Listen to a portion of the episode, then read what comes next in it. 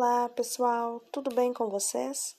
Hoje eu vou contar uma história. Se chama Cada Qual com Seu Machado. É um conto coreano recriado por Leonardo Frois. Aparece no livro Os Grandes Contos Populares do Mundo, publicado pela Ediouro.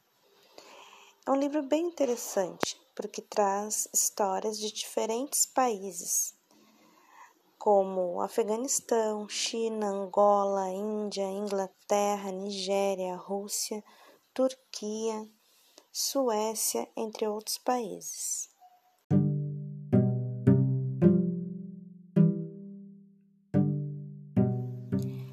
Ele é um velho camponês, calejado e contente em seu dia a dia.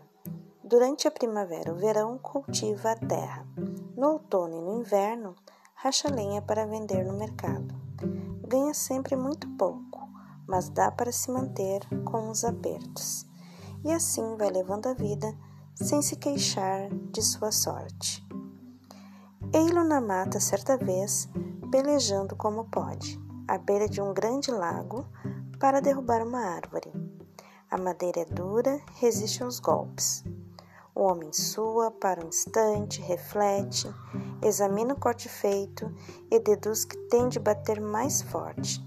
Seus músculos já se enrijecem para continuar tentando. Ele pega novamente o machado, depois de cuspir nas mãos e com todo vigor retorna à luta. Logo, porém, se impacienta, vendo como avança tão pouco. Bate, rebate, mas fica com uma raiva danada. Insiste e xinga de repente, a um golpe descontrolado, o cabo da ferramenta se quebra. O machado voa pelo ar e tchum! Vai cair dentro do lago.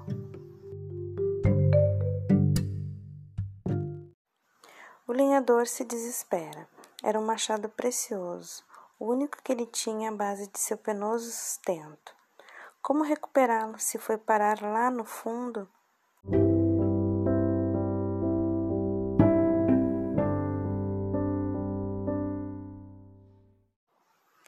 Sentando-se à beira da água, desanimado e já descrente de tudo, ele agora, pela primeira vez, se lastima. Puxa, mas isso foi acontecer logo a mim. Seu desamparo é tão grande que ele começa a chorar.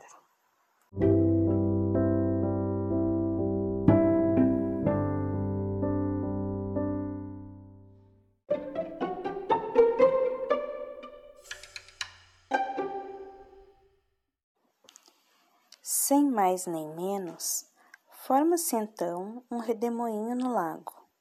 Uma onda se eleva por encanto, e em seu bojo vem à tona um velhote muito engraçado, de barba branca até os joelhos, que nestes termos se dirige ao camponês boquiaberto.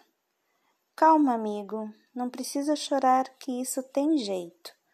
Tudo que cai aqui eu encontro.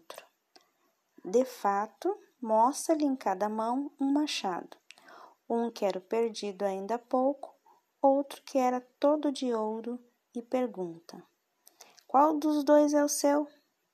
O meu de ferro, este que tem marcas de uso, está com o cabo quebrado. Pois então pegue ele aí, diz o velhote, jogando logo para a terra e acrescentando a guisa de adeus antes de sumir lago adentro com uma expressão satisfeita. Continue assim honesto, que isso é bom para todos.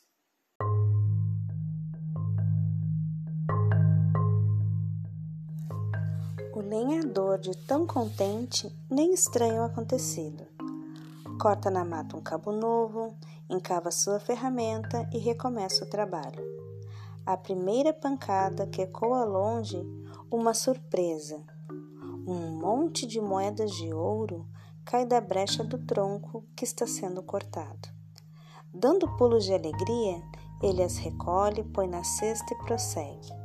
A cada nova machadada, mais ouro brota em quantidade da árvore. E o pobre lenhador, ao voltar para casa, quando começa a escurecer, finalmente é um homem rico.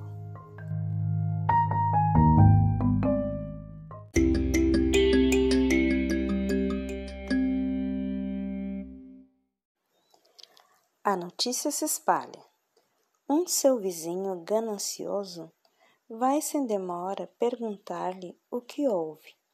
Mal recebe em minúcias um relato da história, ele segue para o lago nas pegadas do ouro.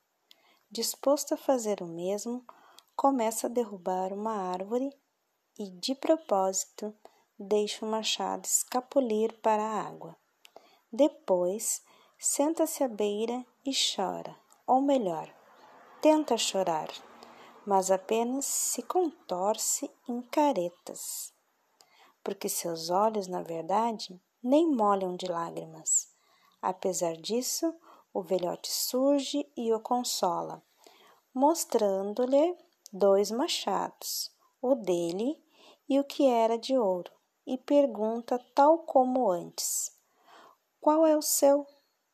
O homem diz que é o de ouro, que o velhote então lhe atira, sumindo sem mais comentários.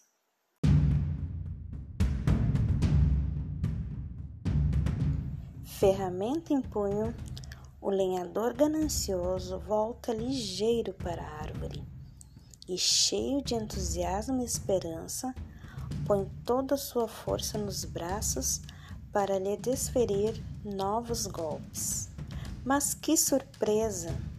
Dessa vez não são moedas, e sim cobras venenosas que saem pela brecha do tronco numa sucessão infinita, forçando-o a correr de pavor pelo mundo afora.